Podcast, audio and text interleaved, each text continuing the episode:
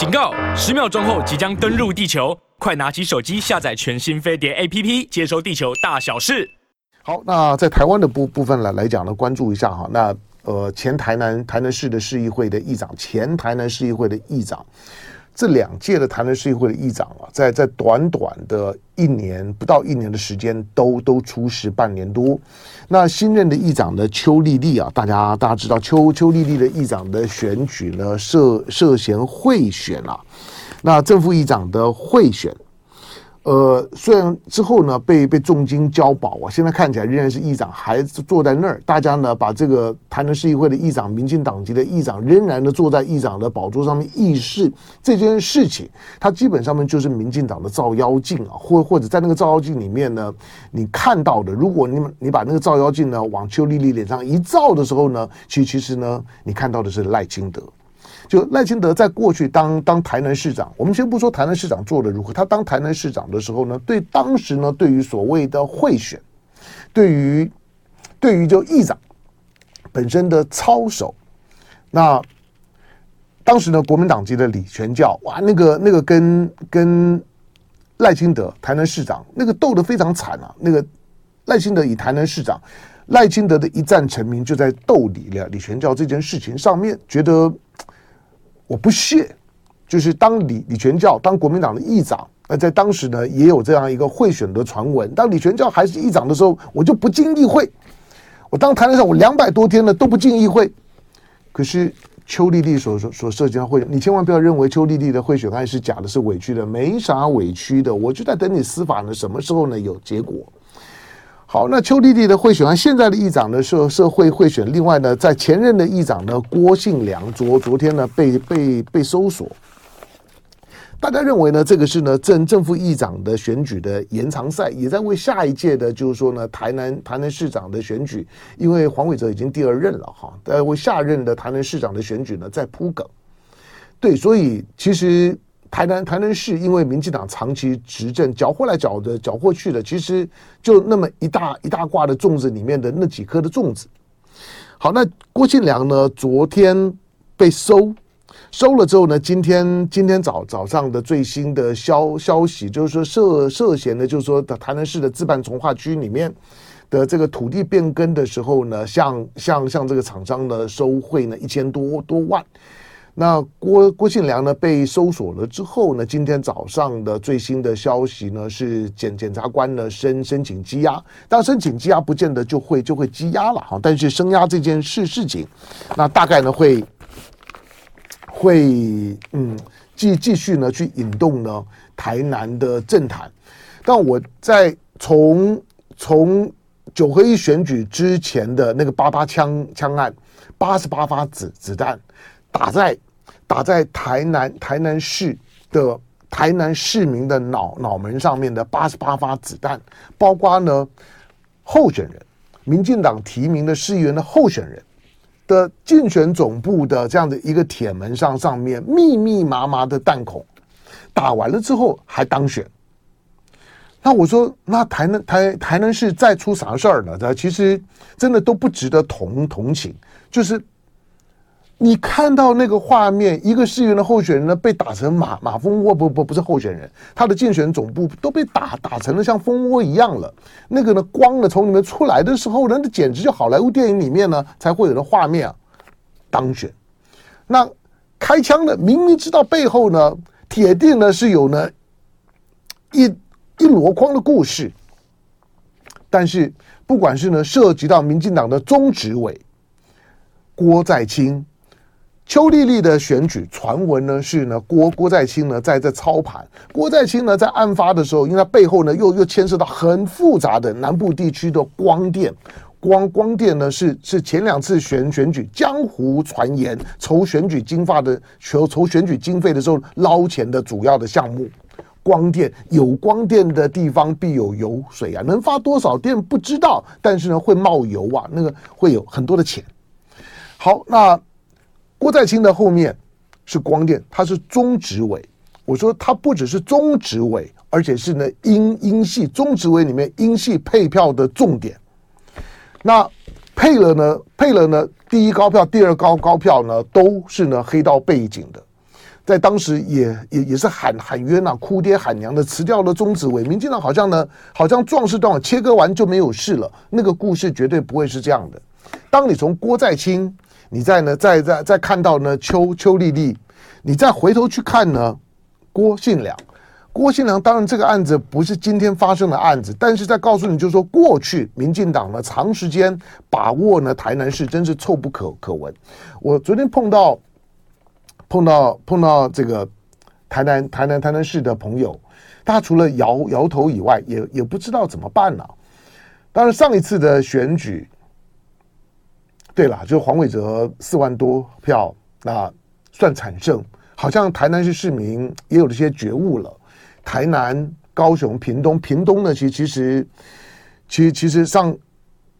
九合一选举的时候，苏清泉之之所以很气愤、很悲愤，认为他应该赢的，其实台南呢，不管说呢背后有有没有黑幕，他都显显示台南跟高雄的在地的民众对于长时间绿营把持，把地方搞得臭不可可闻，绿到墨绿，墨绿到黑啊，那个黑呢，你几乎看不见。郭信良呢被搜索的这件事情，政坛上面当然都很习惯说啊，郭先生被搜索，这一定是这一定是内斗啊，这一定是关乎他下一次，因为那个绿油油的盘面嘛。反正呢，只要是个民进党提提名的，就算提个提个西西西瓜凤梨的，大概呢都可以呢当市长。所以呢，这是民进党的内斗，在为下一任的市长、下一任的议长呢在做在做准准备，地方上面的地头蛇数来数去呢就是这几个。但是这个事件。在过去郭郭信良的时候呢，大家会觉得说啊，这个是这是赖赖清德跟蔡英文之之间的就派系力量在地方上面的互互斗，那个逻辑大致上面是是通的。在二零年二零一九年的时候呢，蔡赖互斗最深的那个时时刻，台南呢它就是分两边的，但是即即使。即使是这样，现在如果仍然是这样去去理解，因为现在已经到了蔡英文要要下要下下台前了，那现在呢是赖清德呢旭日东升的时候，所有的民进党都押宝在赖清德身身上，那就看赖清德如何去解释这件事情。台南、屏东都是照妖镜，我先不说高雄，高高雄背后的故事，过去已经讲很多了，但是呢现在更多，我只能说当。当二零二一年能够用这么恶劣的手法，把韩国瑜用罢免的方方式罢免韩国瑜，你已经知道呢，在南台湾的是咋一回事了。所以去年底的九合一的选举，台中以北的都会区国民党全拿，但是台南、高雄这两个都会区仍然在民进党的手里面。台南市民要如何去？去思考郭信良的这个案子，邱丽丽的这个案子，如果如果没有这两个案子，你会听民进党讲李全教的故故事讲三辈子。但是当邱丽丽呢，郭郭信良的故事出来了之后，你就发现李全教还还真清纯啊，真是清纯清纯极了，这么清纯的李全教，但是呢，被被赖清德当昂阿仙这样子玩。然后玩了玩了半天之后呢，成就了呢上清下德的盛名，大家叫叫赖神，叫赖叫赖圣。可可是今天赖清德在在当台南市长任内的郭信良，黄伟哲在当台南市长任内的邱丽丽，以及蔡英文在当党主席任内的郭在清，三个人把把这把这三三件事情三个人讲清楚一点。讲完了之后呢，大家呢把故事，我认为蔡英文跟赖清德，甚至现在的黄黄伟哲坐下来对一下账，对账完之后呢，大的大家呢就就呢坦白从宽，就知道呢台南这几年的时间为什么搞得乌烟瘴气。但是你们敢对账吗？我觉得当郭郭信良的故事发展到到这里的时候，嗯，台湾台湾选举的另外的一个主轴呢就出来了。因为因为是赖清德，总要认真的去解释一下这件事情，不要撇别撇清，不要切割这件事情。蔡英文、赖清德以及现在的黄黄伟哲都有事。好，我们再来看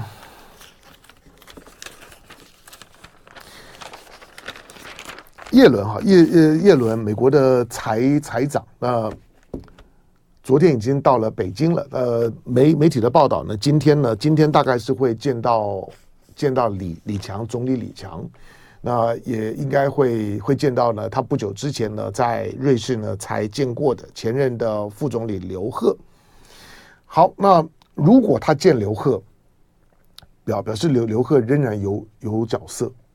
那见李强，大概叶伦这一次呢，大概就到顶，大概大概是不会不会不会见习近平的。这个呢，我昨天在在震惊龙龙凤配里面呢，我大概都提过。那我只是觉得说，大家在做所有的国际新闻的分析的时候，我我就不要就就就只是。拼凑新闻说故事啊！我这这几年看看这些的国际新闻的时候，有一些大报的分分析啊，我我觉得也也就是拼凑新闻不怎么靠谱，就把叶伦的这个到北京的访问啊吹的，真是已经就是已经把一些把一些跟叶叶伦呢不沾边的事儿呢，都往叶伦的就访问北京这件事情身上套，那个呢就脱离现实呢太遥远。我说叶伦作为财政部长，美国的财政部长。他知道他自己有一个有一个重要的重要的，就是说呢，神圣的使命。好了，他就是要捍卫美元，捍卫美元的霸权。那你说联联总会，联总会基本上面只是操作美元的机器，操作呢经济的机器。财政部长不是，财政部长他有战略性的政策性的使命，就是要捍卫美元霸权。所以他到中国是因为。美元的霸权受到了中国的挑战，他必须要跟中国达成某一种 new normal 新常态。这种新新常态呢？什么叫新常态？就是当中国已经有可能去摇撼美元的霸权，以及呢美元的地位、美元的信赖度，在一个滑坡的过程当中的时候，能够把这个滑坡的速度跟趋势稍微挡住。不要让美元呢出现了土石流的走势。当然，现在你看起来不会吧？美元还是很强。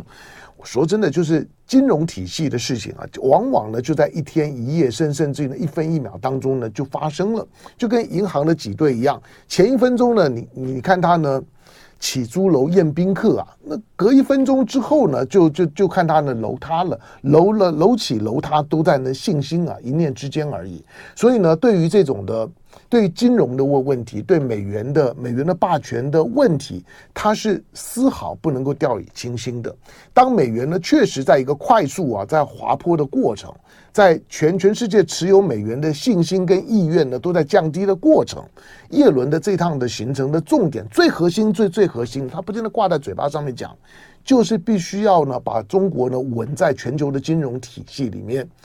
中国绝对不能够呢，从美国所掌控的全球的全球金融体系、美元的霸权体系里面脱钩。中国的脱钩在金融体系当中脱钩，或者暗示脱脱钩，或者呢，另外呢，去寻求呢自己。这是为为什么呢？中国在当初推“一带一路”，“一带一路”对美国来讲，他还他偷偷的看你，就是我看你“一带一路”呢能玩出什么。可是呢，当为了配合“一带一路”呢搞亚投行的时候呢，美国就坐不住了。为什么亚投行美国的反应这么的激烈？跟今天叶伦要访问北京的那个背后逻辑是一模一样的，就是美元的霸权挑战者出出现了。过去即使在冷战的时候，你说你苏联有多有多强，没有能力呢去挑战美元的霸权，美元就是霸，是非常非常霸，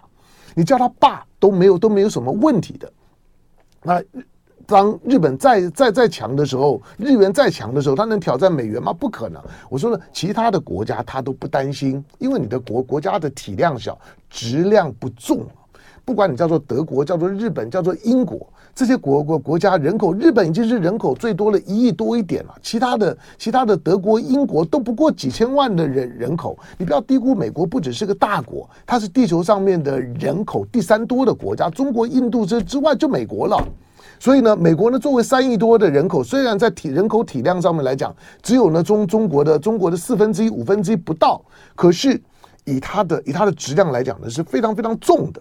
所以呢，美国呢在意识到就是说呢，它的美元霸权被挑衅的时候，你看到叶伦不停的敲门，开门开门，我要到到北京，你会觉得他好像在示弱服软不？